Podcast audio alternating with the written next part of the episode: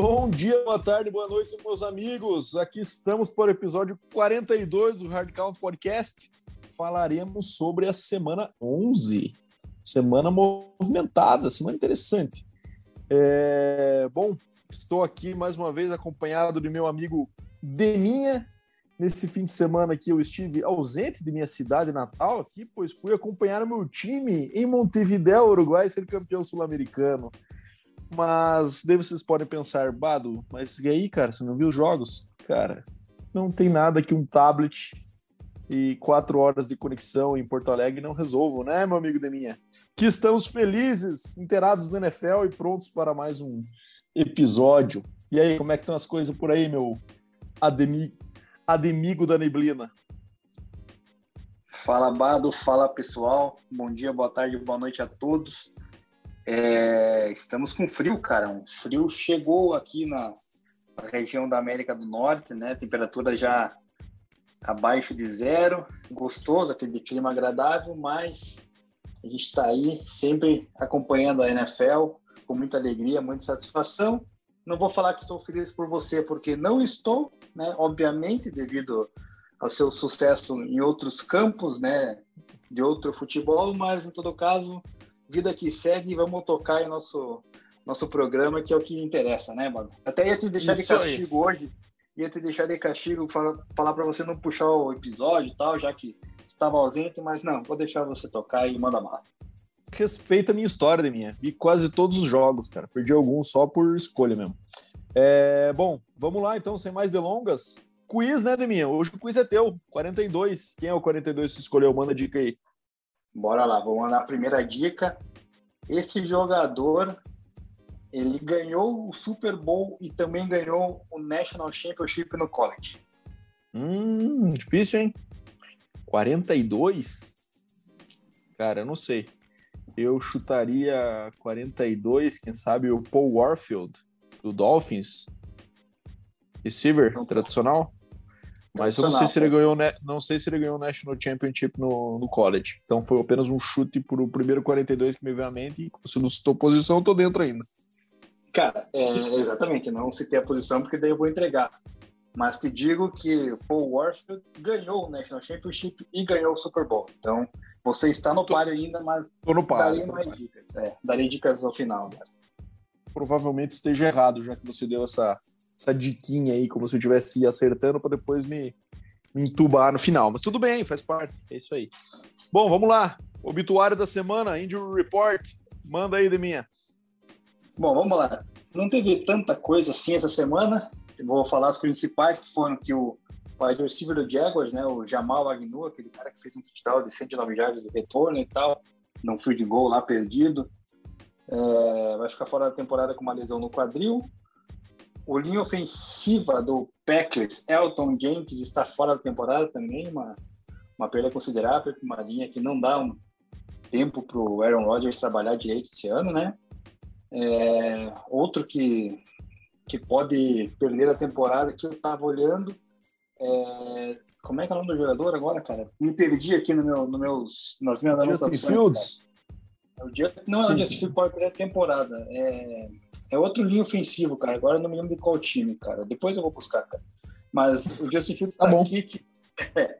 É, não é tão relevante, né, cara? Os mais relevantes são a questão do Justin Fields aí, que vai ficar fora né, do próximo jogo do Bears no Thursday Night Football. Thursday Night Football não, Thursday Night Afternoon, né? Porque é o jogo do Thanksgiving lá, do Bears e Detroit. Jogo das meio-dia e 30 aqui do horário da América do Norte, duas e meia do Brasil. Tá fora com a lesão nas costelas. O Michael Carter, running back do Jets, cara, vai perder umas semanas com uma lesão no tornozelo. Jets, toda semana tem um aí que, que fica de fora. E para ficar melhor ainda pro Jets, cara, o Flaco e o Mike White, os dois quarterbacks ali que estão né, suprindo a ausência do Zach Wilson, entraram hoje na lista do Covid, cara. Ou seja, se Zach Wilson não voltar, não sei quem é que vai jogar de quarterback lá por eles, cara. Situação sempre animadora para os torcedores de Nova York, né? E por último, cara, o Mark Ingram, running back do Saints, vai perder o. Provavelmente vai perder o, o, o Thursday Night Football daí sim, né? Contra o Bills com uma lesão no joelho. Saints que já não tem o Camaro. Se ficar sem o Ingram também é complicado, hein? É isso mesmo. Essa questão do Jets aí possivelmente eles devem trazer o Josh Johnson lá também. Por sinal, foi uma surpresa para mim. Não sei se ele se machucou, confesso que posso estar falando uma besteira aqui, mas ele tem uma partida bem digna lá contra o Colts, né, cara? No, segundo, no, partir do segundo quarto ali, quando ele pegou com o Mike White machucou. E daí na semana seguinte voltou o Mike White, depois saiu o Mike White, voltou, veio Flaco, então não sei o que aconteceu com ele, mas quem sabe se ele estiver saudável, ele pode ser uma opção aí também de emergência, caso o Zach Wilson não retorne. Mas enfim, bora lá começar os jogos da semana 11, começando como sempre pelo Thursday Night Football. E aí um jogo que do novo líder da AFC East, né, cara? Novo nem tão novo assim, né? Porque só teve um ano de espaço entre a dominância deles e o, e o último ano aí que foi do título do Bills, mas o New England Patriots aparentemente encontrou seu caminho e meteu um 25 a 0 no Atlanta Falcons, que aparentemente é aquele time que a gente é, é tudo aquilo negativamente que a gente esperava, né, Deminha? Quando consegue engrenar, a gente acha que vai encrespar, faz um jogo nada competitivo como esse.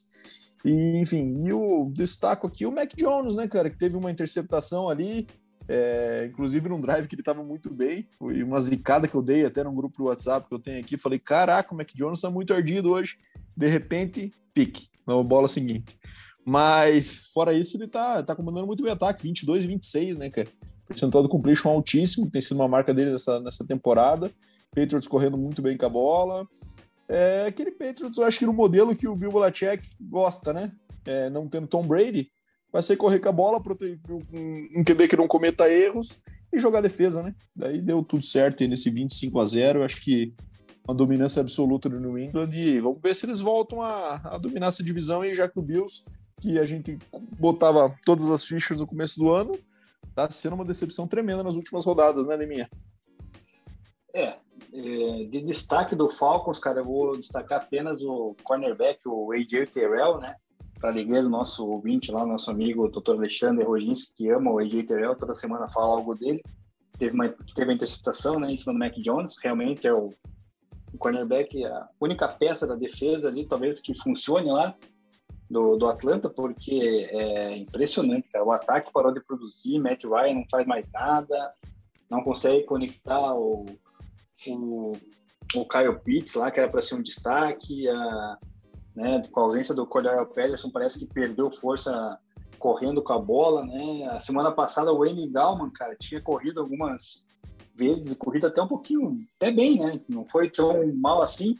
Esse jogo correu uma vez, cara, não deu para entender qual foi a tática de puxarem ali um tal de Quadré Olisson, cara, que eu também me ouviram falar. Eu até tinha pegado lá o N Galman no, no Fantasy, né? Porque eu falei, ah, vou deixar ali ele na minha reserva, né? Porque caso precise colocar, o cara vai estar ali. O cara correu uma para menos três, cara. Ou seja, não foi útil para nada, né? Então, é falta de decepção, cara. E acredito que daqui para frente, cara, não deva ganhar mais nenhum jogo, hein, cara.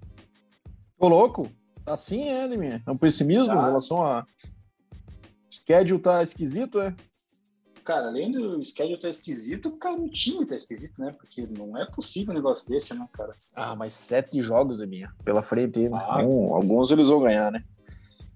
Mas enfim, Bom. Matt Ryan sendo sacado, né? Acho que a maior forma de enfrentá-lo aí é botar pressão, né? Ele tá completamente imóvel nesse ponto da carreira, nunca foi lá dos muitos móveis, né? Teve quatro sacks nesse jogo, sofreu muito, muita pressão, lançou duas interceptações. Mais uma vez o Josh Rose entrou um drive já lançou uma pique. E até entrou outro QB no final que também lançou uma pique. Então os QBs de Atlanta somaram, três QBs somaram zero TDs e quatro interceptações. Acho que isso resume bem. E bora para o próximo, New England, insuportavelmente voltando às boas, é, para a tristeza de todas as pessoas que não torcem para New England. Mas vamos lá, agora, cara, a gente vai falar do time que a gente mencionou no primeiro jogo aí, que é o Buffalo Bills, né? Tomou uma piaba do Colts de 41 a 15, cara. O Colts que vem numa fase assim excelente, né? E assim, eu acho que tem alguns times, a gente deve falar, pelo menos uns quatro times, que estão nesse estágio do Colts aí, cara, que é próximo dos 50%, mas com, uma, com um stretch recente ali bom e que provavelmente, se for perguntar para os times, é o time que ninguém quer enfrentar hoje, né? Eu acho que o Colts é o principal desses times. Colocaria, quem sabe, também o 49ers, que vem numa sequência aí forte. Até o próprio Philadelphia Eagles, apesar dos pesares, também vem numa sequência boa. o Minnesota Vikings, que a gente nunca sabe o que vai enfrentar, né? Então, sei lá, esses quatro times eu coloco como aquele time que, cara, você torce o nariz quando vê no schedule do teu time por causa do momento, né? E o Colts está num momento extremamente especial e a gente não pode deixar de começar falando de Jonathan Taylor, né? Fez cinco touchdowns é, nessa partida, quatro correndo, é, 32 carries para 185 jardas, quatro vezes correndo e, e recebeu ainda três bolas para 19 e mais um TD. Então, ele é o ataque do Colts, né? É, e eles estão cada vez mais tendo essa forma de sucesso, que é correr, correr e deixar o, o Carson Wentz passando muito pouco a bola, né? Só quando necessário mesmo, algum third down, alguma situação que exige. E, enfim, tá dando muito certo. E por outro lado, o Bills, cara, é, é um time muito estranho, cara. Não, assim, eu acho que o Bills tem esse jogo essa semana aí contra o Saints, certo? No, no Thursday Night, né? que para mim é um negócio meio decisivo. O time que perdesse aí, se o Bills perder esse jogo, cara, acho que tá fora de qualquer contention aí que a gente vai colocar ele nessa, nessa temporada, né? Um jogo que eles têm que ganhar. Porque é um time que parece que não tá desenhado pro próprio estilo que a cidade exige, né, de minha. É um time que vai jogar no frio, nos playoffs, aquela coisa que tinha a ser um time físico, né? Como é o Colts, por exemplo. E o time não consegue correr com a bola. É... Parece que a única forma da alternativa que eles têm de correr com a bola é com o Josh Allen e eles estão preservando o Josh Allen para não se machucar. E daí fica essa coisa meio indefinida e parece que está sempre procurando tempo para lançar, sempre fazendo scramble e não achando bem a. É, encontrando um ritmo, né? Parece que o Bills está sempre desorganizado nesse momento da temporada, ofensivamente. O que, que você acha de mim, do time que está pertinho de você aí? Cara, nós comentamos aí uns episódios atrás com relação ao Brian Dable, né, cara? E parece que realmente ele tá meio confuso nas chamadas, cara, porque o, o Buffalo Bills, cara, tem um potencial absurdo nesse ataque, né, cara? Tem é, os running backs ali, o Zach Moss ali, o próprio Matt Breda, tá, o último jogo vem correndo bem, mas o cara não, não bota eles para correr e coloca numa situação assim, cara, ele força sempre o passe no primeiro down, Aí quando não completa já fica meio difícil de correr né, com a bola. Aí quando corre não, não consegue avançar, então vai sobrecarregando o Josh Allen, que daí é obrigado a tentar achar seus receivers que são bons, né? Stephon Diggs, o Dawson Knox que voltou, o próprio Manuel Sanders, o Cole Beasley. Então tem muitas peças, mas ele não está sabendo utilizar, fazer as chamadas da jogada. Então tá confundindo muito aí esse time do, do Bills, cara, e tá atrapalhando, cara, né? Foi um jogo em casa, um jogo no, no ambiente ali, muito vento estava naquele dia ali no domingo, né, cara, aqui em Buffalo. Então, poderia ter corrido mais com a bola, não, não correu, tentou passe, enfim. E o Colts, cara, o Jonathan Taylor, arrisco dizer que é o potencial MVP da temporada aí, hein? Se, se acabar Vou te falar, hoje, cara, ia é. falar isso agora. Pelo menos o offensive player, acho que ele já tá garantindo. Cara, o cara já tá com 1.122 yards com 11 jogos, cara. 13 TDs, corridos e dois recebidos. Já tá com 15 TDs no ano, cara, e quase 1.500 jardas totais aí. É, Não, ele vai, tá ele vai ganhar, sinistro, pelo né? menos algum prêmio ele ganha, né, cara? Porque a... E a gente não falou, a gente não falou, não, a gente comentou até antes da temporada com relação à questão da linha ofensiva do Colts, né? Que teria lá o Quentin Nelson, o próprio Eric Fish, que não sabia se como voltaria, né? Que tinha se machucado na temporada passada e tal cara, ele tá dando liga, né, cara? Tá abrindo os espaços e, o Jonathan Taylor fazendo seu papel. Então, assim, o Colts é uma equipe a se olhar aí na, na UFC agora, ainda mais com o Titans, como a gente vai falar, né? Tropeçou essa rodada. Quem sabe até belisca sua própria divisão. Então, é. Que nem você falou, o Colts é o time que ninguém quer pegar hoje, né? Exatamente, exatamente. Boa campanha de recuperação do Colts e considerando que tem sete vagas aí no Wild Card, é, eu acho que eles estão se encabeçando bem para uma delas. Bora para o próximo jogo. Um jogo de revenge game de ambos os lados aí, né? O, bom, nem todos, né? O, o Rivera enfrentando o seu ex-time, o Carolina Panthers, e o retorno de Cam aí a, a Carolina, né? Vitória bem interessante por parte do Washington, 27 a 21, jogo disputado. Taylor Heineken tendo uma atuação bem digna, né? e Terry McLaurin também. As principais peças do Washington muito bem, né? Heineken, Gibson e Terry McLaurin Foi, tiveram um jogo bem interessante. E o Cam teve um jogo ok também, um jogo legal, dois CDs lançados, um corrido. Mas o Christian McCaffrey também mostrou estar bem, né? Tá voltando bem ao ritmo, apesar de ter carregado pouco a bola. mas no fim das contas o Washington levou a melhor nesse confronto de dois times que estão mais ou menos na mesma faixa de recorde, né? É, e acabam que estão se colocando aí para ver se conseguem recuperar essa temporada. É, eu acho que o Washington vem num momento também interessante aí de subida, né? E o, e o Carolina vem nessa queda. Assistiu essa partida, né, minha? Cara, não vi ela, vi só alguns lances, inclusive um lance de destaque é do Christian McCaffrey lá, um lance que ele fez uma deu uma pirueta que ele se apoiou na cabeça não caiu quando ele o teco, cara. Não sei se chegou a ver esse lance ou não, cara. Impressionante o como ele conseguiu se manter em pé na jogada. Então é, é um fenômeno, né? E, cara, o Carolina Panthers é o seguinte, né, cara? Nem quando o glorioso Ken Newton consegue não cometer erros, ganha, né, cara? Então, ou seja, não, é um time que não dá para confiar mesmo, né, cara? Quando a gente acha que eles vão ganhar, eles vão lá e perdem, que foi o caso dessa partida. Quando a gente não espera nada, eles ganham. Então, é. O Washington que vem se recuperando, né? Ganhou acho que dos últimos dois jogos, né? Que tá Sim. uma crescente. Destaque do Taylor Heineken, né? Três CDs em muita situação, mas também não é nada que vá assustar a sua divisão ali, apesar de estar três jogos atrás do, do Colts, né? Não, não tem nem condição de chegar porque não vai brigar, não. Então é são duas equipes que vão ficar lá para trás, pelo menos brigando talvez por um top 10 do, do próximo draft. É, a gente falava no começo do ano sobre a, a questão do Washington ter cinco jogos decisivos nas últimas cinco da temporada, todos os jogos de divisão, né? Mas com essa arrancada do Cowboys aí, eu acho que não vai ser algo atingível para eles. Enfim, quem sabe beliscar um, um wild card, já que a divisão, tirando o Cowboys, é, é fraca, né? Apesar do momento bom de Eagles e, e, e do Washington agora nessa crescente. Bora para o próximo. E aí aquela tragédia que é o Chicago Bears, né, minha? Perdendo de 16 a 13 para o Ravens sem Lamar. Jogou nosso amigo Tyler Huntley de titular e mesmo assim o Bears conseguiu perder por esse time. O jogo ficou marcado pela contusão do Justin Fields, teve problema nas costelas que tirou ele do Thanksgiving. E, cara, o Bears é uma bagunça, né? Acho que não dá para a gente defender a continuidade do Matt Nagy aí, e eu acho que o único motivo pelo qual ele não foi demitido ainda é porque o Bears nunca demitiu um técnico durante a temporada. Mas não existe a menor condição. Até teve o jogo do Bulls essa semana, né? Acho que foi ontem, em que teve os gritos lá de Fire, Nagy, durante o halftime. Então a torcida tá que não aguenta mais, é de fato vergonhoso, né? E cara, parece que o Bears sempre se coloca em situações de quando está no momento vergonhoso, que tem sido frequente recentemente, eles vão para a TV. Então agora a gente vai ter o, o Thanksgiving com Andy Dalton versus Tim Boyle. Um jogo assim espetacular da gente assistir, né, Deminha? O que você achou desse jogo aí? E o Ravens, acho que, acho que, cara, assim, tá entre nós, o Ravens teve um drive final ali do retorno tudo mais, do, do TD da vitória, mas é um jogo que claramente foi muito mais demérito do Bears do que o mérito do Ravens, né? Cara, eu tinha feito uma combeta com vários jogos aqui, tinha colocado a vitória do Ravens, né?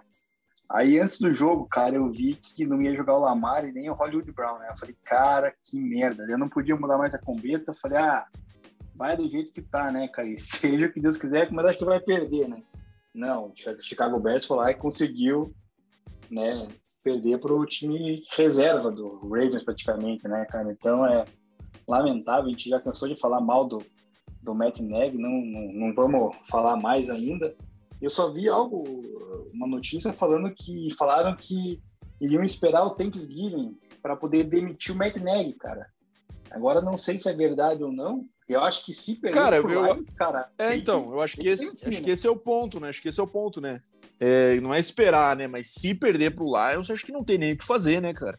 Seria uma das maiores vergonhas dos últimos anos, né? ou da história do Bears, né? Digamos assim. Cara, Perder para um time zero, sem vitórias até a semana 12. Eu vou dar meu spoiler, cara, e acho que o Lions vai ganhar esse jogo. O problema é que o Lions tá com um Tim Boyle, né, cara? Também não dá, né? Mas, mas, Não, mas vamos falar do Lions depois, né? Mas eu acho que, pelo que eu li, parece que talvez o Golf jogue já, cara. Então, é, se o Golf jogar, eu acho que daí é. Daí acho que o, Lions vai beliscar sua primeira vitória e vai enforcar o Matt Neg aí, porque não vai ter condição de continuidade, né? Cara, eu penso, na tor...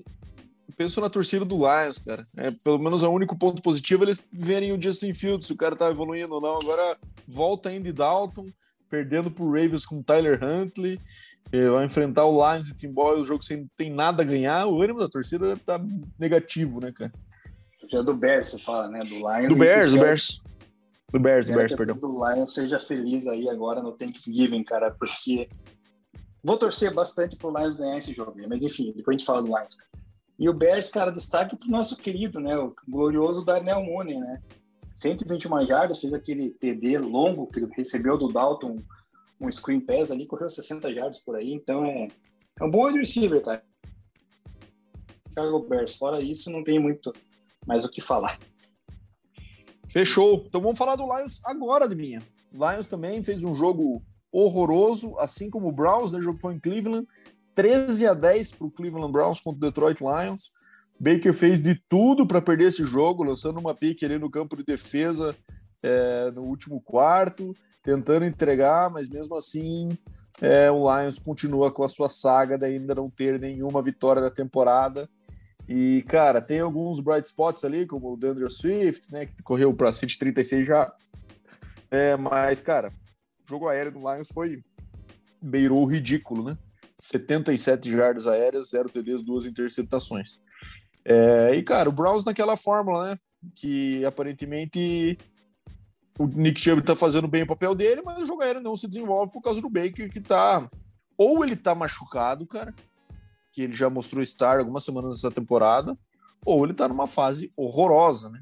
Que esse cara, do jeito que ele tá jogando agora, não leva o Browns para os playoffs. Cara, eu acho que as duas coisas, né?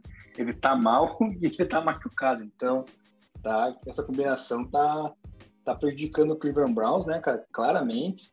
Se bem que daí também, entre Mayfield e daí vinha o Casey Keenum, cara, é, é melhor jogar sem QB, eu acho, né, cara? Porque joga só no jogo corrido, né? Sei não, aquele jogo do Kino, aquele jogo do Kino contra o Broncos foi bem honesto, né? É, mas também o Broncos ali, aquele jogo foi foi de uma incapacidade de jogar que eu, foi assustador, cara. Eles param. É aquele negócio que eu falo, cara. O Broncos para Zig e não para um QB de merda como o Case Kino, né, cara? Enfim.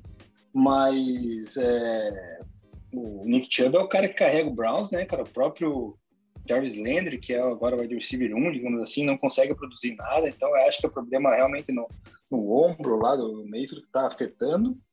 E do lado do Lions, cara, é o André Swift, cara, pela segunda rodada seguida, mais de 100 jardas, né?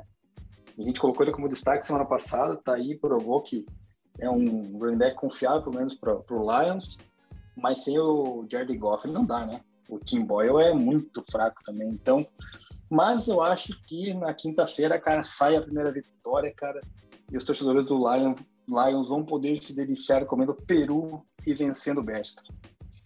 Vamos ver. Eu só acho que eles tinham que botar mais a bola na mão do DeAndre Swift. 14 carries para o único jogador que parece ser especial nesse ataque, me parece pouco. Bom, vamos para o próximo. 49ers, mais um time que provavelmente poucos querem enfrentar nesse momento, fazendo a lição de casa, apesar de estar fora de casa, né? contra o Jacksonville Jaguars por 30 a 10, é, num jogo assim que, que marcou mais uma vez aquela atuação do Niners e correndo muito com a bola, menos a receita do Colts aí, e aparentemente esses times que a gente tá falando que ninguém quer enfrentar são os times que se marcam por isso, né? Defesa forte, jogo corrido, na verdade ninguém gosta de enfrentar um time que consegue correr com a bola e para bem a corrida, né? Que esse é o, é o principal ponto. E o Garoppolo fazendo aquele game management, game management bem eficiente, com 16 22, 2 TD, 0 picks, 176 jardas apenas, mas mais do que suficiente para é, fazer um jogo bem tranquilo. É, Urban Meyer, é, mais uma vez, fazendo as declarações de que, ah, que acreditar que o time vai desistir, não sei o que, esse papo meio lenga-lenga que acho que ninguém mais compra. É, mas, enfim, o Jaguars está. É um time fraco, né, cara? É um time que falta muito talento e eu acho que é até é, arriscado da nossa parte tentar julgar o Trevor Lawrence por esse ano com esse, com esse talento que está ao redor dele, sabe? Enfim, não sei o que, que você achou dessa partida, né, minha? Debo Samuel, líder em jardas corridas hein, dessa partida. 8 para 79 carries, um wide receiver. Cara, é, eu acho que o problema também no Jaguars está na sua condição técnica no geral, né, cara? Porque assim, eu consigo ver boas peças na defesa do Jaguars, como o caso do Miles Jack, do próprio Josh Allen, tem lá o, o cornerback, o Shaquille Griffin, né? Tem uns caras ali, umas, pelo menos um jogador por posição ali de destaque, né? Mas acho que na hora de chamar a jogada, fazer o jogo acontecer, eles não estão conseguindo pôr em prática, né, cara? Então, até mesmo o próprio ataque, né, cara? Tem ali o James Robinson, né? Esse jogo praticamente não conseguiu correr, mas tem que usar mais James Robinson, tem que tentar utilizar mais passes no Marvin Jones, né, cara, é o principal wide receiver no time para tentar produzir, né? Não foi, não conseguiu, né? Óbvio que a defesa do 49ers é muito forte, né? Então é acabou se, se é, sobressaindo nessa partida. E eu queria descobrir, cara, quantos jogos tem na carreira o Garoppolo com mais de 200 jardas passadas, cara, porque é toda semana a gente falando isso, né? Joguinho protocolar, é. cento e poucas jardas, dois. É. Cento e poucas cara, jardas, não sai disso, cara. Pois é. Cara, o recorde do Garópolo fora de casa é excelente. Eu não tenho o número aqui agora, mas é bizarro, cara. Ele tem um recorde muito melhor jogando fora de casa do que em casa. Acho que até por essa característica do time de quem sabe proteger ele um pouco mais fora do seu território, ele acaba rendendo melhor. Então, cara, o Niners aí, quem sabe seja um desses times que se candidata a brigar por um wild card, né? A divisão deles acho que é muito complicado, apesar de terem dado aquela sapatada no Rams. Eu acho que eles estão fora da briga com o Cardinals lá por esse título e com o próprio Rams. Mas por um wild card aí nesse ritmo, acho que consegue com certa tranquilidade, até porque sete times de cada lado é bastante coisa, né? É, exatamente. Bom, vamos agora para o jogo, o jogo que foi um baita num jogo, né? É, Minnesota Vikings vencendo o Packers por 34 a 31 em Minnesota. E, cara, Kirk Cousins num baita de um jogo. Deminha, sabia que o Kirk Cousins está em segundo lugar na história da NFL em jogos de 300 jardas e 3 TDs nos seus 10 primeiros anos de carreira? Primeiro a Damarino e agora Kirk Cousins, que passou o Aaron Rodgers. Aaron Rodgers tinha 24 jogos assim e ele 25 agora. É estranho, né? Não faz o menor sentido esse stat. Damarino, Kirk Cousins e Rodgers no mesmo ranking. Mas, enfim, Cousins teve um jogo excelente, né, cara? E assim, obviamente ele tentou entregar no final com aquela pick que depois revisaram do Darnell Savage. Mas como a gente aqui é comentarista de resultado e a pick não foi validada, ele teve um jogo legal, né? Teve um jogo digno.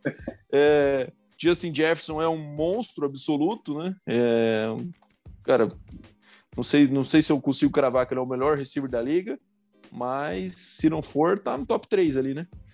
E o Rodgers teve um baita no jogo também, né? Estatisticamente, 385 jardas, 4 TDs, que não vem sendo uma característica muito marcante do Rodgers desse ano, né? Mas é, não foi suficiente para o Green Bay conseguir a vitória e o Vikings naquele ritmo de sempre tornando todos os jogos difíceis, é, difíceis e competitivos, vendo duas vitórias importantes aí, né? Chargers e agora Packers, que era o líder absoluto da divisão aí. E aí, Demião, acho que o Mike Zimmer deu uma renovada e tá mais agressivo ou isso aí é só uma fase que logo passa? Cara, eu acho que ele deu uma melhorada, né, cara? Bater dois times qualificados assim, né, com Kirk Cousins jogando bem e tal, é sinais de novos ares, né? Tomara que se mantenha, cara, porque assim, é um time que tem peças interessantes, né? Dalvin Cook, Justin Jefferson, o Adam Thielen. Então é um time bacana de ver jogar ofensivamente, né? Nem você falou, Justin Jefferson ali é um dos top 3 do estilo da liga. Do outro lado temos o Davante Adams ali do Green Bay, que talvez seja, na minha opinião, o melhor da liga, né? Também anotou dois touchdowns ali. O próprio Aaron Rodgers foi muito bem nessa partida.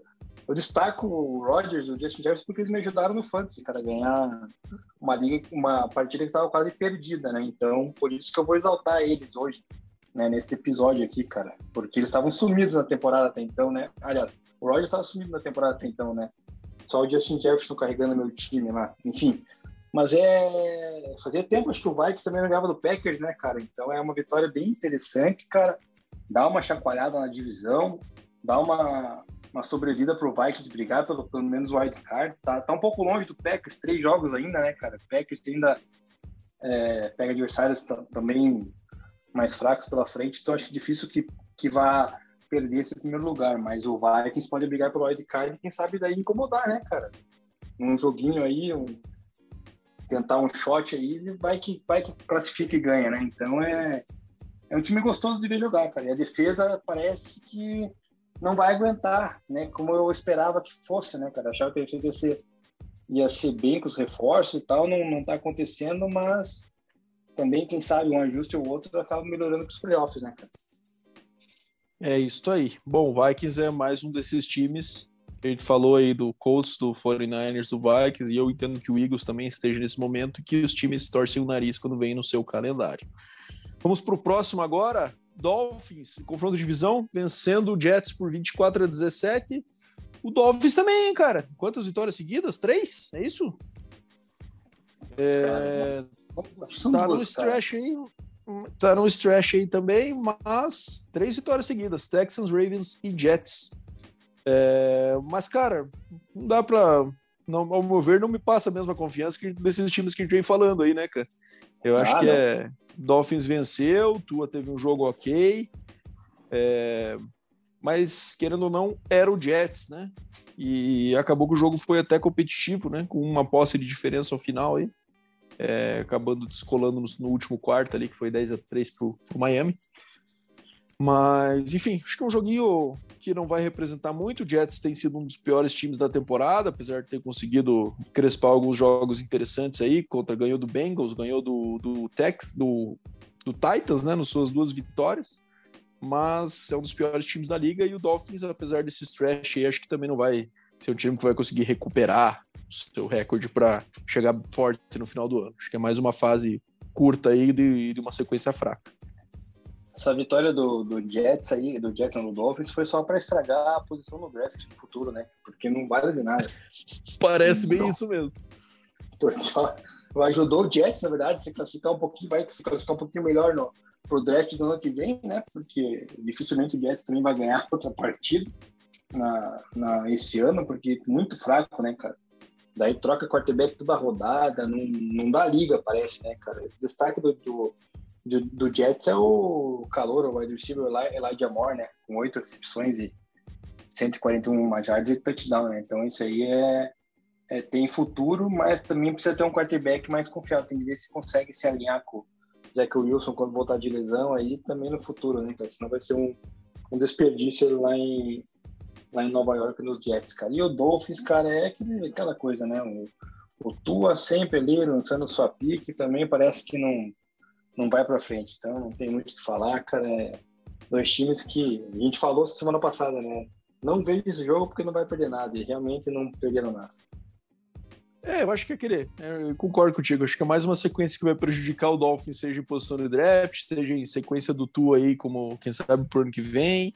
Mas pro Brian Flores, quem sabe deu um pouco mais tranquilidade de manutenção do emprego dele, tendo um recorde bom no ano passado e esse ano não sendo tenebroso, quem sabe seja algo positivo para ele também. Bom, vamos para o próximo jogo então. Mais um time que a gente falou aí como, como destaque nessa sequência importante é o Philadelphia Eagles, né? Venceu o New Orleans Saints por 40 a 29, num jogo que não foi tão competitivo quanto demonstra o placar final, né? Com 11 pontos de diferença apenas, porque muitas das pontuações do Saints foram no garbage time ali no quarto quarto, em que eles Trevor Simeon parece que virou o Peyton Manning ali no final e não servia mais para nada, né? É, mas, cara, o, o Eagles vem adotando aquela receita, né, cara? Que muitos que esses times que ele falou agora estão fazendo. Correu 50 vezes para a bola, correu por cima do Saints, né? Isso foi a questão, né? O Saints tem uma defesa forte contra a corrida, por incrível que pareça, é top 5 da liga, se não me engano, e tomou 242 jardas na cabeça e 3 CDs do, do Eagles é, 50 tentativas de corrida com, e 24 passes só por parte de Filadélfia. Então, claramente, o, o Siriani tá com esse, com esse tipo de gameplay, né? Botando o, o Hurts para correr. Ele nunca vai ser aquele passador de pocket, aquele cara que vai ter os trondosos. Aparentemente, o Eagles aceitou isso, tem colocado ele para passar muito, muito pouco a bola, né? São situações específicas, mas está carregando muito. 18 carries, foi o líder em carries do, do Eagles nessa, nessa, nessa, nessa partida. E a fórmula vem funcionando, né, cara? O stretch tá ótimo. E por parte do Saints, é aquela coisa, o Trevor Simeon parece que não vai ser o cara, mas não vemos nenhum tipo de movimento do Sean Payton para mudar isso, né? E um time sem o seu principal jogador, que é Alvin Kamara, e, e, com a defesa não funcionando, não tinha muito como ser da outra forma essa partida aí. O que, que você achou desse jogo aí de mim? É, cara, o Jalen Hurts está se firmando aí no Lamar Jackson 2.0, né, cara? O fato dele é correr com a bola ali. Notou três CDs também, além das jardas, né, cara? Então Sim. é um negócio impressionante. Passando a bola, cara, a, único, Aliás, ele tem, ele tem dois alvos, né? Que é o Devonta Smith e o Dallas Goddard, né? Que é o Tyrande, mas essa, esse jogo acabou Cara, abusando, você falou da corrida, né? Ele, como passador, ele não é. não tem tantas deficiências como tinha o Lamar, por exemplo, né? Mas mesmo assim, ele não é aquele cara que vai ser o, um grande passador, né? Ele tem um movimento é. de passe muito melhor, tem mais precisão e tudo mais, mas mesmo assim, acho que o estilo dele é mais ser esse dual threat. É, exatamente. Então, mas por, até por isso que eu não gostava tanto do Eagles depois da temporada, né, cara? Mais por causa disso, achando que ele ia conseguir levar o Eagles ao ataque, né, para frente. E nos últimos três jogos ele surpreendeu correndo com a bola que você mencionou, né? Ganharam do, do Lions assim, e agora do, do, do Saints, e só contra o Broncos que acabaram se destacando oficialmente passando a bola, né? Que daí eu, é aquelas coisas que acontecem com o Broncos. Então, é, mas, cara, a vitória do Eagles que só para dar aquela, aquele, aquela fungada no cangote do Cowboys ali, né? Tá dois jogos atrás, a gente mencionou semana passada, não chega, não chega, mas vai que numa brincadeira acaba chegando, né? Então é, é ligar o alerta aí com, com, com o Eagles pro Cowboys, né? Tem os jogos de, entre eles ainda, né? Então vai que os belisca a vitória ali, cara, acaba complicando pro Cowboys, né? Então é ficar de olho, ainda mais que o jogo corrida vem produzindo. Então, fora isso, o Saints, cara, é, cima não vai lugar nenhum, obviamente. E sem Camara, se perder o Ingram, cara, começa a esquisitar para eles lá, hein? Eles estavam numa uma sequência boa ali, querendo brigar pela própria divisão com, com o Bucks, né? Agora acho que já tá meio difícil, cara, se não jogar com Camara, com Ingram, sem o, né, o próprio James Wilson, que está fora da temporada, não, não vejo condições deles chegarem a nada. Nem, o wildcard, não, na minha opinião, não, belisca mais. E, cara, só para resgatar lá aquele OL que eu falei que estava fora da temporada, né, e tinha esquecido o nome, é o Landon Young, que é o offensive line do Saints, que está fora da temporada, então mais um desfoque para eles.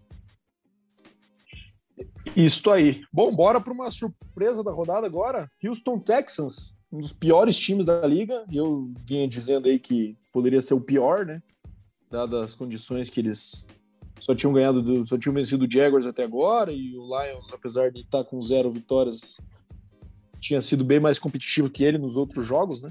Mas acabaram vencendo o time que era o número um da AFC, da AFC. Não sei, confesso que não sei se eles ainda estão nessa posição nesse momento mas entendo que ainda assim. É, por 22 a 13 num jogo de muita chuva, mas que, cara, começa a botar já uma pulguinha atrás da orelha da, do Tennessee, porque aparentemente o ataque não está conseguindo. No jogo pós sair do Derrick Henry teve uma atuação legal, mas já faz umas duas rodadas aí que o ataque vem deixando a desejar, apesar de várias, muitas jardas do Tannehill, muitos erros, né, cara? Quatro interceptações e mais dois fumbles, acaba que nenhum, nenhum deles foi perdido dos fumbles, mas quatro turnovers por parte do, do Tannehill, mais uma no special teams ali do muff do punt, é muito para um ataque conseguir recuperar. Estão é, dividindo bem os carries na ausência do, do Henry, mas, cara, perdeu completamente a identidade desse ataque, né? 52 passes contra 25 corridas na chuva, mostra que o negócio mudou bem de figura, né? E o Texans, aquilo, né, cara? Um jogo muito mais que o highlight do Texans foram os erros do Titans, né? Somente aquele muff punch ali no, dentro das 5 jardas ali que, que ali basicamente definiu o jogo. É, jogo bem feio, né, Deminha? Jogo molhado. Tava lá o, porra, o Vrabel no final da na coletiva, tudo molhado, nem passou a toalha no cabelo. Jogo horroroso. Diga aí, Deminha. É, jogo horroroso pro Titans, na verdade, né, cara? O Texans também. Pro Texas é horroroso porque Não, também, né? É, Texas também foi, mas ganharam. Pô, cara, é, é só pra foder o draft do Texas, né? Os caras não se ajudam, cara. E, e, os highlights da partida foi o seguinte, Bado. Adrian Peterson e Philip Lindsay, ambos foram dispensados hoje, um para cada time. É a notícia do dia, cara, que foi que saiu aí, agora não entendi, cara. O Peterson foi o cara que mais correu com a bola lá do Titans e é, foi dispensado, cara. É... Pouca efetividade é. também, né? É, mas, pô, enfim. É, Tannehill aí foi horroroso, né, cara? Pode pôr na conta dele aí a, essa derrota, cara. E acaba prejudicando as pretensões do Titans de garantir esse de um, né? Porque agora o nosso glorioso Kansas City Chiefs está Tá vindo com tudo. É isso aí. Bom, derrota bem traumática aí por Titans, que aparentemente gosta de perder para times muito ruins, como foi o caso de Texans e Jets. Bom, um time que também perdeu para Jets nas últimas semanas aí, mas que aparentemente está de volta, é o Cincinnati Bengals. E é sempre uma boa você, no momento de crise, enfrentar o Las Vegas Raiders, como já aconteceu com o Chiefs também, né? 32 a 13. O Bengals acho que não dá para a gente se empolgar, né? Uma vez que a gente falou bastante deles aí, deu uma zicada tremenda. Eu tava no número um da UFC, não sei o que, foram lá perder pro Jets. É, mas deram uma atuação bem consistente aí, né? É, principalmente correndo com a bola. Mixon teve 123 jardas e 2 TDs. E, cara, o Raiders aparentemente é um candidato a ficar em último nessa divisão ainda, minha. O que, que você acha? Você acha que o teu Broncão se, se livra dessa aí? Porque tá esquisito, né? Que nada rende muito bem.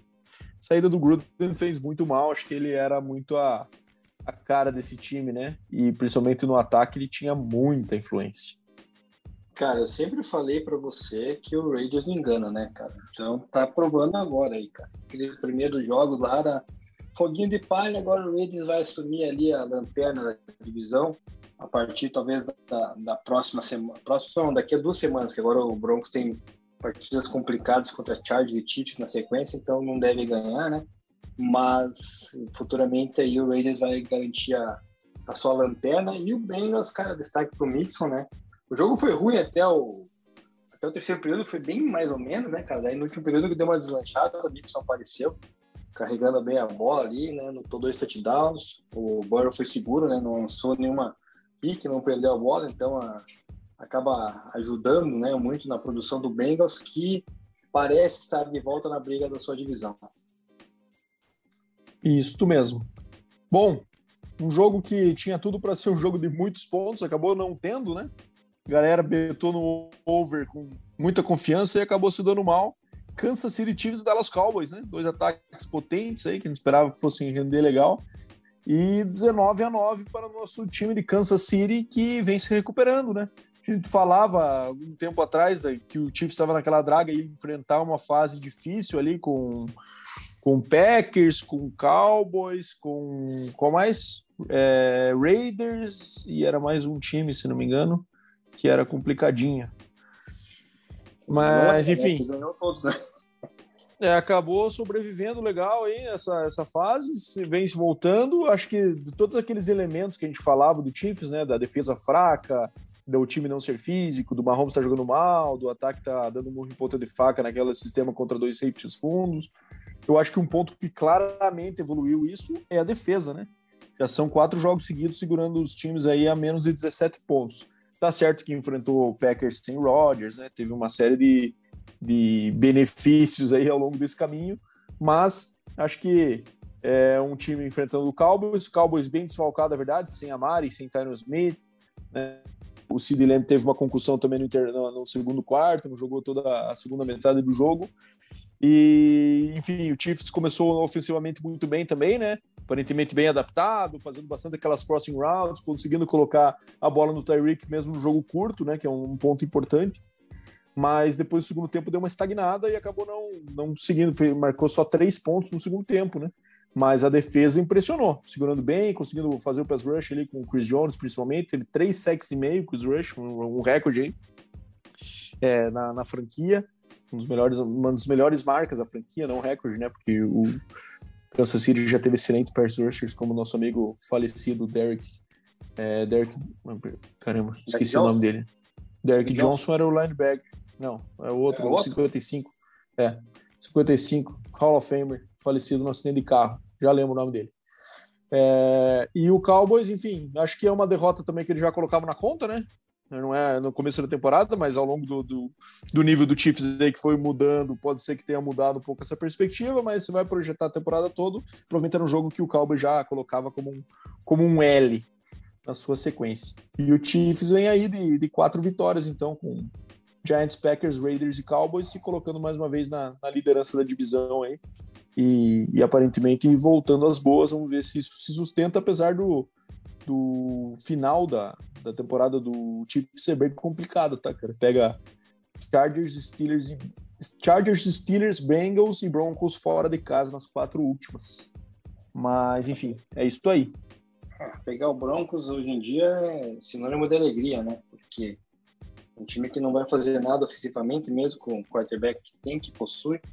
Então, o Kansas City Chiefs foi o seguinte, cara, eu acho que eles assistiram bem a partida que o Broncos fez contra o Cowboys, cara, que a defesa do Broncos anulou o Dak Prescott, o próprio Zig Elliott, e fez o mesmo, né, cara? Conseguiu achar os pontos para parar o ataque do Cowboys, né? Tanto é que o Zig Elliott correu só 32 jardas, né? Muito pouco, né? Com o running back de potencial dele.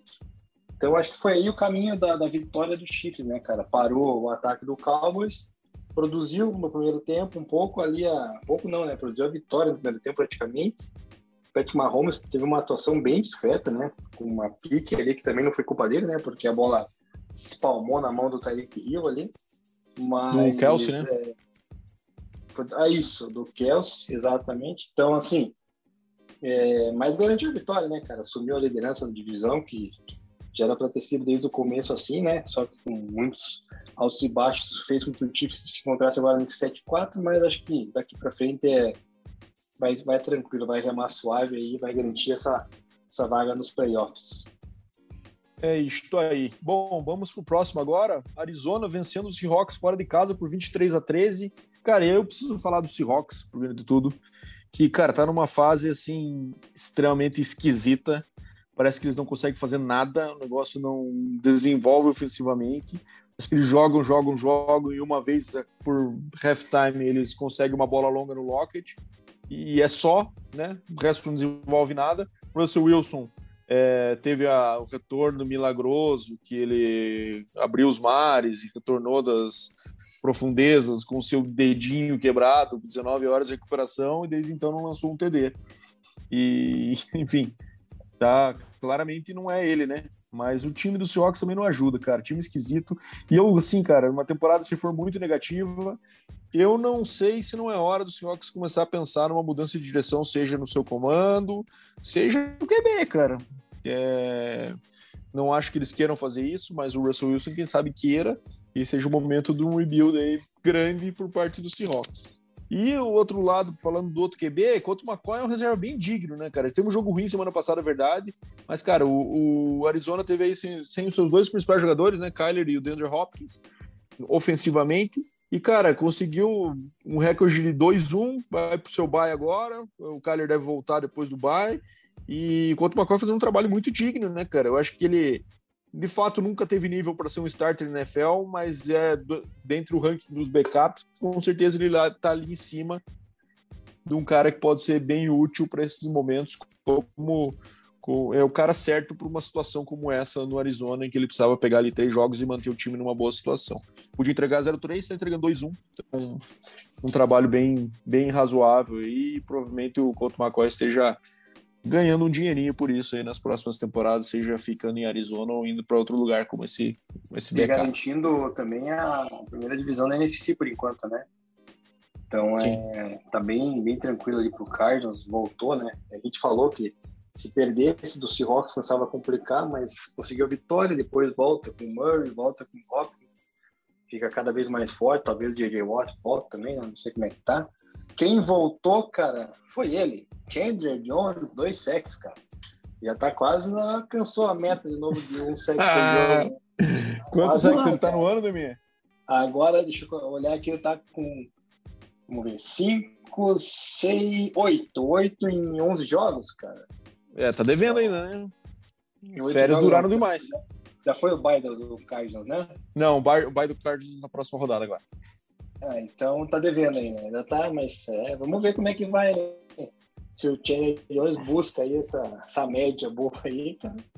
E o Seahawks, cara, é, eu tava até xingando aí num grupo, que é o seguinte, semana que vem acho que tem um prime time que é Seahawks, na outra era Seahawks de novo, cara, mas acho que agora mudaram e colocaram Broncos e Chiefs lá, né, no, no Sunday Night, se não me engano, no lugar, porque, cara, não dá, né, para colocar esse time do Seahawks no, no prime time, né, cara, já ia ser o que? Terceiro ou quarto jogo aí, pelo amor de Deus, né, cara, time muito fraco, perdeu o Chris Carson aí pra temporada, e não mencionei isso antes, porque ele já estava fora faz um bom tempo, né, mas agora oficialmente tá fora da temporada, então o running back que prestava lá já tá fora, é, o Russell Wilson claramente ainda está sentindo aí a, efeitos da lesão, né, cara? Porque não tá sendo ele. E vou te falar um negócio, cara. Eu, se fosse ele, pedia para sair, cara. E se eu fosse general manager do Broncos, moveria meus pauzinhos, cara, porque aí é. sim seria algo interessante para os dois lados, na minha visão, né? Com certeza. E, cara, é bem isso. A gente vê aquele Seahawks jogando em casa, naquela grama sintética meio molhada, sempre chovendo, você já bate um desânimo de ver o jogo, né? Parece que vai ser um jogo ruim já. Coisa que no, no passado recente era o contrário, né? Mas, enfim. Vamos lá para o jogo insano aí que rolou no Sunday Night, né, Deminha? Vou te falar que esse aí eu fiquei devendo, viu? Cheguei podre de viagem, já e capotei e não assisti, mas acompanhei no dia seguinte os resultados. 41 a 37 para o Chargers, que mantinha o jogo totalmente sob controle, né? Até o, até o terceiro quarto com 27 a 10. Parecia que esse é um jogo como a gente esperava, né? Que o Chargers ia, ia passar o trator. E de repente a gente teve um quarto quarto insano, minha com sete pontuações, somando os dois times. Olha, olha esse segundo, olha esse quarto quarto aqui, minha Field goal do Steelers, 27 a 13. TD do Steelers, né, de Harris, 27 a 20. TD do Eckler, um dos quatro que ele marcou nessa partida, por sinal, baita jogo do Austin Eckler, 34 a 20. Eric Ebron, TD do Steelers, 34 a 27. Steelers empata com Pat Frymouth, 34 a 34. Steelers vira o jogo, falando, faltando 3 24, 37 a 34. Então, o Mike Williams guardou um TD de 53 jardas para virar faltando dois minutos, e o Steelers não conseguiu recuperar, não conseguiu fazer o drive da vitória, mas vou deixar essa para você, Denis, que com certeza acompanhou esse jogo aí melhor do que eu. Cara, ali está o ponto-chave da partida quando você cita que o Steelers vira o jogo para 37 a 34, faltando três minutos e pouquinho no relógio. A situação é a seguinte: o Steelers recupera a bola, tá? Com três minutos e pouquinho no relógio, e ele tenta três passes, cara. O que não dá para entender, porque você já estava no campo ofensivo, já estava em posição de field goal, ou seja, você tem o Nadir Harris que corre bem com a bola, né? Poderia fazer jogadas ali, até chamando o próprio Deonta Johnson, né? Que às vezes faz aquelas corridas ali e tal, em motion. Cara, gasta o relógio e ganha o jogo, cara. Simples. Tava na cara. Quando eles pegaram a bola ali, que foi, se não me foi um um fumble, né, do, do Justin Herbert, agora não lembro direito de jogada que, que fez com que o, o Steelers recuperasse a bola numa boa posição. Eu falei, cara, acabou o jogo, agora o Steelers vai, né, vai cozinhar o jogo, fio de gol, já era. Não, eles pegaram, tentaram três passes, cara, e não converteram, aí marcaram o fio de gol e depois o, o Chargers achou ali aquele TD maravilhoso do, do Herbert Michael Williams, né, que é aquele cara que sempre fala, né, só pega a bola longa e quando pega é quase 100% de certeza que vai ser um touchdown, né? Então não deu outro. Aí viraram o jogo e depois o Steelers não conseguiu buscar, né? Mesmo tendo um pouquinho de relógio, não conseguiu né, se posicionar e tal. Mas, cara, era um jogo maluco, né, cara? Que primeiramente dava a impressão que o Chargers ia ganhar por muitos pontos, depois o jogo virou totalmente e no fim voltou pro Chargers, né? Então, mas foi um baita jogo para quem assistiu, cara. E destaque mesmo o Ekeler, né? Quatro touchdowns na, anotados, dois terrestres e dois aéreos, e o Herbert também voltando aí com mais um jogo com três CDs, né, cara? Então é, é uma equipe que vai estar tá ali, para a para com o Chiefs ainda, mas eu acho que ainda não, não vai incomodar, não. É, o Herbert está com 22 TDs e 8 interceptações e, e chamou atenção mesmo essa resiliência mental do Chargers, ele ter caído nesse meltdown bizarro no quarto quarto ainda ter força para fazer esse último drive aí e conseguir essa vitória importante para continuar na briga pela divisão.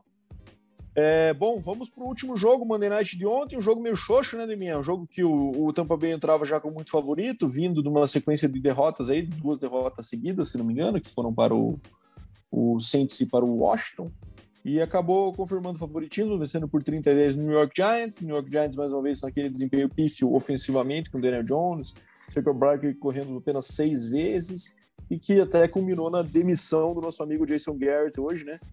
O, o, o, técnico que mais bate palmas na história da NFL agora vai ter que procurar outro lugar para, para desempenhar esse papel é, lamentável. E Tom Brady tendo aí 307 jardas, 2 TDs, bom, um jogo bem ok por parte do Bucks também. É, fez o necessário aí, nada de muito espetacular, mesmo assim ficou 20 pontos de diferença e 30 pontos no, no Giants. É, o que, que você achou desse jogo aí, Deminha? Não, não me empolguei muito, confesso. Cara, primeiramente, já que ele bate tanta palma assim, Jason Garrett pode procurar um trabalho no circo, né? Mas ele talvez se dê bem, cara. Porque, olha, é impressionante como esse cara é fraco, cara. Eu não consigo entender, cara. Ele tem Secon Barkley à disposição e ele corre seis vezes apenas com o Secon Barkley, cara. Não, não tem sentido nenhum, cara. Daí o Daniel Jones, que é um quarterback retardado, né? Que ele acha que é Lamar Jackson ou Josh Allen para correr com a bola, cara, ele tira a bola do Secon Barkley para correr pelo meio. Cara, é uma chamada pior que a outra do ataque do Giants, cara. Eu tava comentando ontem com o nosso amigo Glênio aqui, né? Que mora aqui em Toronto, inclusive, e é torcedor do Giants. Ele fala, cara, não dá para entender o Giants, cara, porque é cada chamada absurda, cara, que acaba matando o time, né, cara? Até tem as peças interessantes, a Com Barkley, o próprio Kyle Rudolph, o Kedero Stone, cara, jogador muito bom, mas também é um cara que ontem deu para ver que ele gosta de sambar, né, cara? Porque ele perdeu um, uns dois, três for down ali, querendo voltar para desviar do marcador e perder o jardim, enfim. É, é uma mentalidade que tem que ser trabalhada na questão do coaching staff do Giants, cara, porque é muito ruim, cara. O próprio Joe Judge também já é fraco. Acho que é o próximo da, da lista lá da, dos Giants a ser mandado embora, né? Que tá, tá precisando fazer, dar uma renovada aí. E o Buccaneers, cara, né? fez o papel de casa, né? Ganhou do Giants, que é fraco, então nada mais do que fazer. Garantiu vitória. Tom Brady teve um destaque numa corrida dele ali, né, cara? Para um first down, que ele deu um carrinho digno de Badolas. Que ali, cara, eu levantei e aplaudi, cara. Que coisa maravilhosa, né, cara? Deu um carrinho, uma solada no, no safety do Giants, cara. Que se o cara deixa a perna ali, ia ficar com as marcas na, na canela, né, cara? Mas e o Tampa Bay vai garantindo a sua, a sua divisão, né? Fora isso, não tem muito o que falar dessa partida. Isso aí, Tom Brady teve a corrida mais longa do time do Buccaneers, empatado com o Mike Evans, 10 jardas nesse jogo aí, por incrível que isso possa parecer. É, bom, um dos elementos de fracasso do Giants já foi embora, né? Joe Judge provavelmente seja o próximo, na temporada seguindo nesse ritmo. E vamos ver os dois dentro de campo, que também são elementos de fracasso. Daniel Jones, acho que é o próximo da lista. Imagino que eles vão insistir mais um pouco. Em algum momento o Giants vai ver que não vale enfiar tanto dinheiro no Saquon Barkley. Mas vamos aguardar. Você está errado é... com relação ao Saquon Barkley, só repito. Veremos. Bom, vamos seguir então. Fechamos a nossa semana 11. Vamos para nossas perguntas ainda, minha, nos nossos ouvintes dessa semana? Cara, vamos lá. Eu vou começar com a pergunta então do Zé Mário Gomes, que perguntou se tem algum favorito, cara, na EFC East após essa reviravolta do Patriots assumindo a, o primeiro lugar da divisão, cara. Olha, Demi, eu vou te dizer que apesar do Patriots estar num momento bem melhor, o Bills numa decadência, eu ainda acredito que o Bills vai dar uma de Chiefs e conseguir recuperar um pouquinho de posição aí até o final. O coach Steph é bom, é, então, assim, eu acredito que eles vão ter condições de achar uma fórmula aí para trabalhar o que eles têm de melhor. E eles têm dois confrontos diretos com o New England ainda. Isso aí, com certeza, vai ser o elemento decisivo dessa divisão.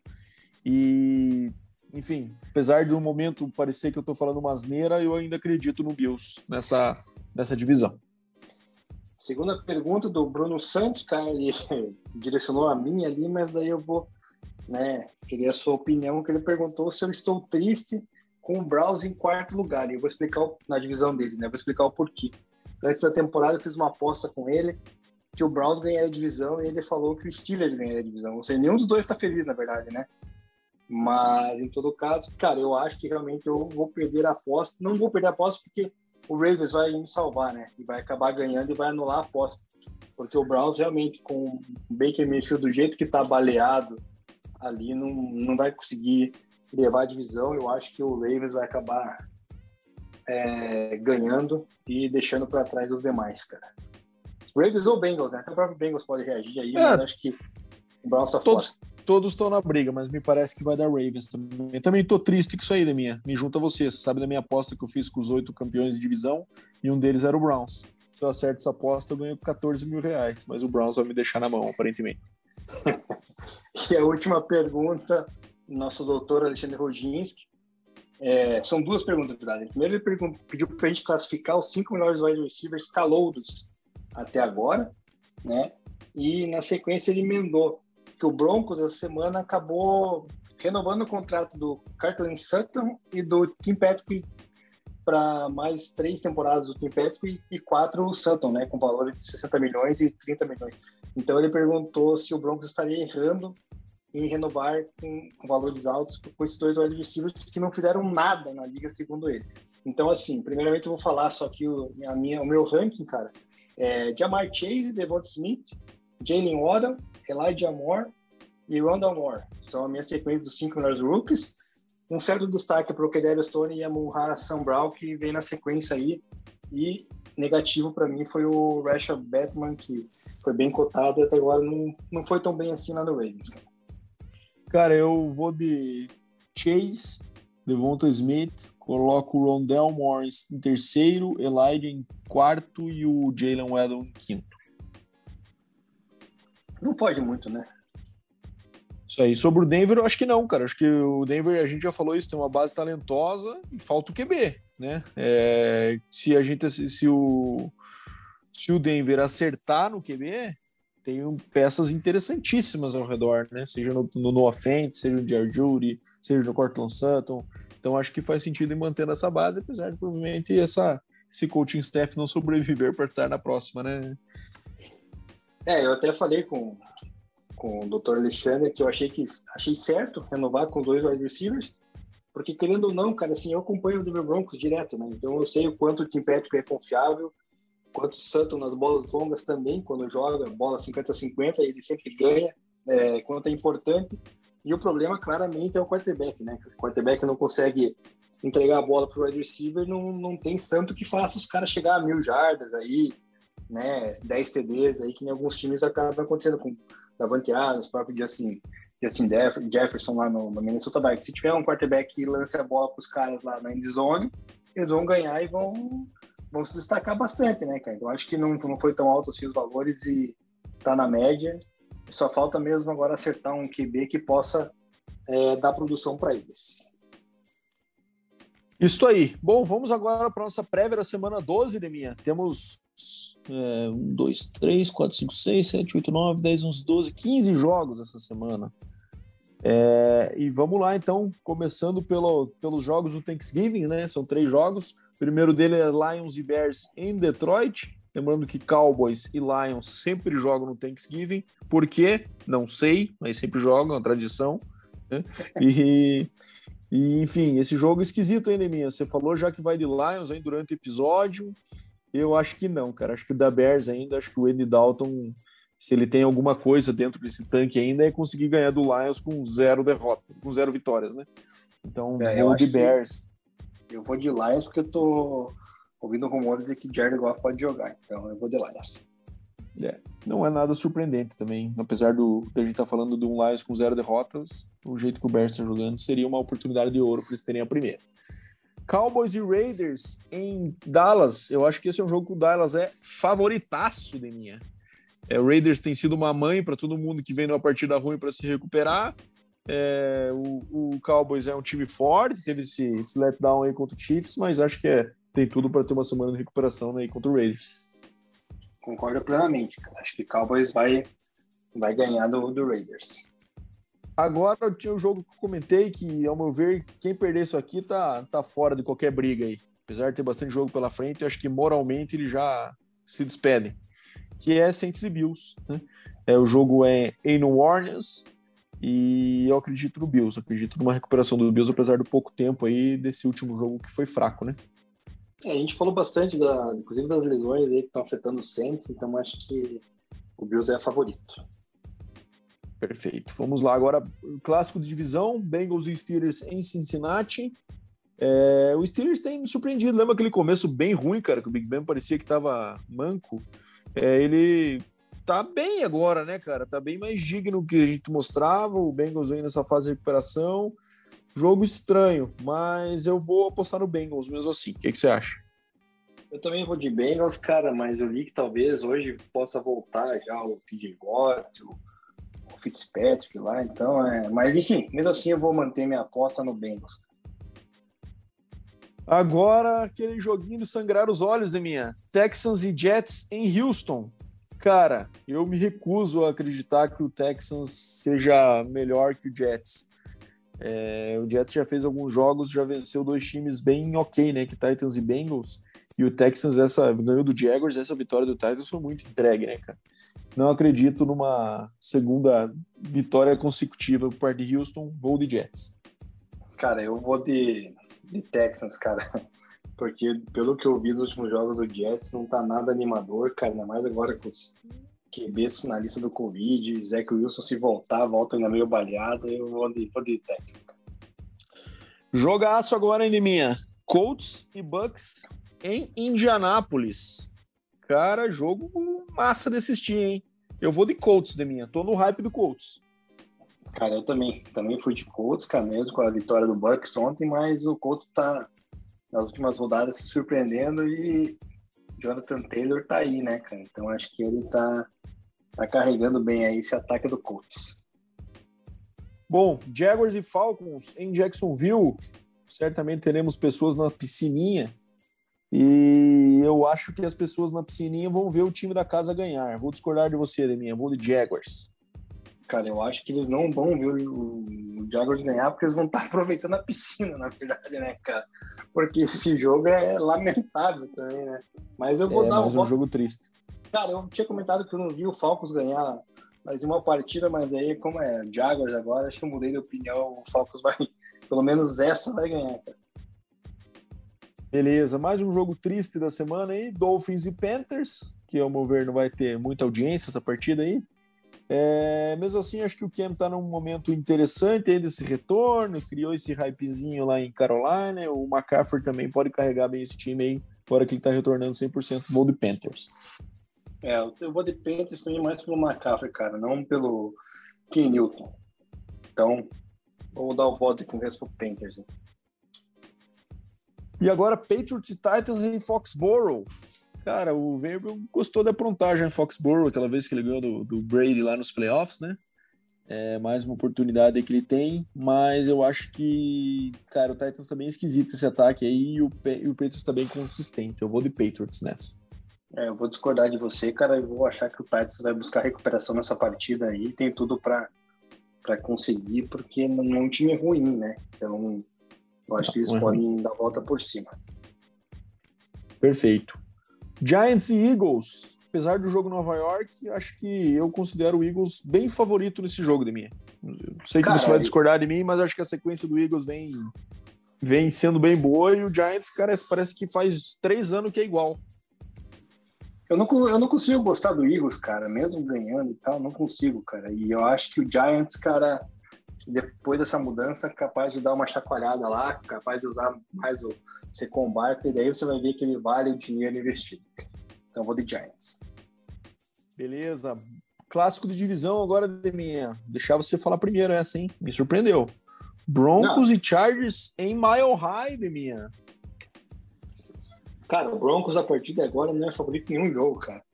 Depois do que eu vi do Ted Bridgewater, cara, na, contra o Eagles, cara, eu Sério, desanimei completamente, cara. Então eu vou de Chargers, cara. Ainda mais embalado com a vitória que teve para cima do, do Steelers, né, cara? Metendo ponto pra caramba. Olha, o Chargers sempre mete ponto pra caramba, né? Então o Broncos não, não consegue chegar nesse, nesse ápice de competir no, em pontuação. Então acho que vai dar Chargers. Tenho de concordar com você. Packers e Rams em, no Lambeau Field, em Green Bay, Wisconsin. Cara, esquisito, hein? Jogo que foi de playoff no ano passado, inclusive no Lambeau Field também. Vou de Rams nessa aí, Deminha. Apesar do Caramba. Rams ter sido exposto pelo Niners com aquela pressão interna no Stafford que transformou ele em outro jogador e todos os times vão usar isso contra ele agora.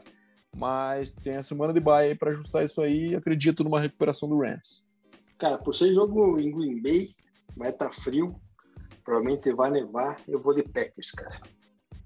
É, o Stafford entrando no Lambeau Field não é uma visão muito boa, né? não tem um histórico é, muito agradável. Ainda mais Mas, de branco na neve, né? De, de branco no Lambeau Field, enfim. 49ers e Vikings, confronto de dois times que vêm red hot nas últimas semanas e que a gente comentou que são alguns dos times que ninguém quer enfrentar hoje. É... Cara, eu vou de Vikings também, Neminha. Acho que o Cousins tem me convencido, apesar dos pesares. É, o Fernandes é aquele time que eu não consigo gostar por causa do Garoppolo, cara. Então, eu vou de Vikings, acho que o Kirk Cousins ali tem mais potencial, o próprio Justin Jefferson, o ataque terrestre também, né? Com caramba, como é que é o nome? O Dalvin Cook, o próprio Alexander Matt. Então acho que vai dar, vai dar Vikings. Isso aí. É, bom, Ravens e Browns, jogo importantíssimo na divisão da, da AFC North. E, é, eu acho que vai dar Ravens também, cara. É a última chance do Browns aí, eu acho que de entrar nessa briga dessa divisão. Se perder esse jogo aí, o Ravens já descola legal, né? É, a gente comentou agora há pouco, né, do Browns, que vai ferrar a gente nas nossas apostas e, e com o Mayfield machucado aí, meia, meia bomba não vai dar, vai dar Ravens. Bom, Derek Thomas de minha, é o nome daquele pass rusher do Chiefs que eu esqueci e estou me punindo até agora. É, bom, Washington e Seahawks em Washington. Cara, Washington, né, Lemir? Seahawks não dá hoje, né? Cara, eu vou confiar no Seahawks porque o Washington também é outro time também que, né, a CV já, já põe derrota automática. Estão jogando em casa. Em casa. Ah, não, é. Na casa do Washington, cara. Pô, esquisito, hein? Não, mas vou ser diferente, vou de Seahawks, cara. E aproveitar para te parabenizar que essa semana você ganhou mais jogos do que eu, né? Ah, uma constante, né? É. é... Ah, e vale, vale lembrar que a sua combeta, que deu certo, que eu postei no Instagram, que fui eu que montei porque você estava em Montevideo, né, cara? Então. É, Deminha, eu, eu, eu quero que você trabalhe com provas para esse tipo de acusação aí durante o episódio, tá? Beleza. É, quando eu acerto, é você que fez, né? Sempre assim. Bom, vamos lá. É, fechamos aqui, né? Semana 12 e vamos agora para o nosso quiz e nos despedir dos nossos amigos. Diz aí, Deminha, mais uma dica. Então, a primeira foi ganhar o Super Bowl e o National Championship no college. A segunda dica, ele foi jogador de first round no draft. Não te ajudou, né? Não, mas, cara, você não faria isso, né, Deminha? Você tá, não colocaria ele... um, você não colocaria um presidiário nesse quiz, colocaria? Não sei, não sei de quem está falando. Você, tá, você não está falando do Darren Sharp? Não sei. E jogou em mais de um time e também atuou na conferência AFC. Também jogou em mais bem. de um time e atuou na AFC. É. Cara, não sei. Eu vou manter Pro... meu palpite. E Pro Football Fame. Ah, Paul Warfield, então. Você está errado. Porra, como assim? Ronnie Lott. Defensive back. Ah, o Ronnie Lott. Mas Ronnie Lott, 42 não era a camisa principal dele no Niners, ele não usava 42. Usava. Usava, usava. Pode tirar. Ele usava 20 e pouco, cara. cara. 42, pô. Pode, tem fotinho dele 42 ali. Mano. Nossa, verdade, Leminha. 42. É... Então, não sei porque. Eu, eu, acho que ele mudou. Eu acho que no ano de rookie dele, eu fiquei com essa imagem. Ele usava a camisa 20 e poucos, cara. Posso estar enganado aqui, deixa eu ver. Fiz a pegadinha com você, porque tanto ele quanto o Paul Warford, que você citou, foram first round. Os dois ganharam o Super Bowl e National Championship. Os dois estão no Pro Football Hall of Fame. E os dois jogaram na AFC, cara, em mais de um time. Ou seja, peguei, mais uma vez, né? Mais uma vez, sempre fazendo essas pegadinhas. Verdade, cara. Ronnie Lott e USC. Exatamente. Cortou o dedinho. Conta a história do dedinho dele aí, de mim. daí você já quer demais, né, cara? Eu só sei que ele foi quatro vezes campeão do Super Bowl, um dos únicos cinco jogadores do time do 49ers que atingiram esse feito, né? Ele ao lado de Montana, Kina Turner, Eric Wright e Michael Wilson teve sua camisa aposentada pelo 49ers, 63 interceptações na carreira, 5 TDs, 16 fomos forçados e 17 fomos recuperados, 1.146 tecos, duas vezes líder de interceptação na NFL e 10 vezes Pro Bowl. Ou seja, tá aí o 42, Bado, e você mais uma vez errou. Pois é, decepcionei nessa, não desrespeito não mencionar Ronnie Lott, que por sinal, daquele time do, do 49ers que era bastante técnico, finesse, né? Aquele ataque bem. Ele era o cara que trazia aquela mentalidade de guerreiro assim pro time, né? Aquela coisa mais de toughness. Então ele foi um cara muito importante naquela dinastia do Niners ali com o Bill Walsh. E a história do dedinho é que ele quebrou o dedinho uma vez e ele optou por cortar a pontinha do dedo para poder retornar para o jogo. Você tomaria uma decisão dessa, minha? Deixaria um pedaço do seu corpo no vestiário para voltar pro jogo ou não? Não. É, eu também não. Mas ele fez isso que mostra um pouco da paixão dele pelo jogo. Enfim, finito, Deminha. Acabamos mais um episódio 42 e vamos que vamos. A temporada tá chegando na sua parte final, hein, Deminha? Estamos entrando na semana 12 já, das 17. Começando a Mas chegar, valeu. na verdade. Mas valeu, Deminha. Obrigado por mais a parceria de mais um episódio e obrigado mais uma vez aos nossos ouvintes pela, pela participação. E, e vamos que vamos. Valeu, Deminha. Um beijo no seu coração. Valeu, cara. Um grande abraço para todos os ouvintes que ficou até o final aí. Mais um episódio legal, cheio de curiosidades aí, informação. Semana que vem voltamos. Um abraço e até a próxima.